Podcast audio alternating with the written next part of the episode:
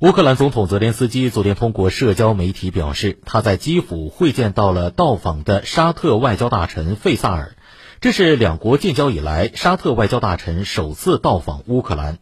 据媒体报道，费萨尔表示，沙特将向乌克兰提供4.1亿美元作为人道主义援助资金，双方还签署了有关沙特向乌克兰供应石油制品的谅解备忘录。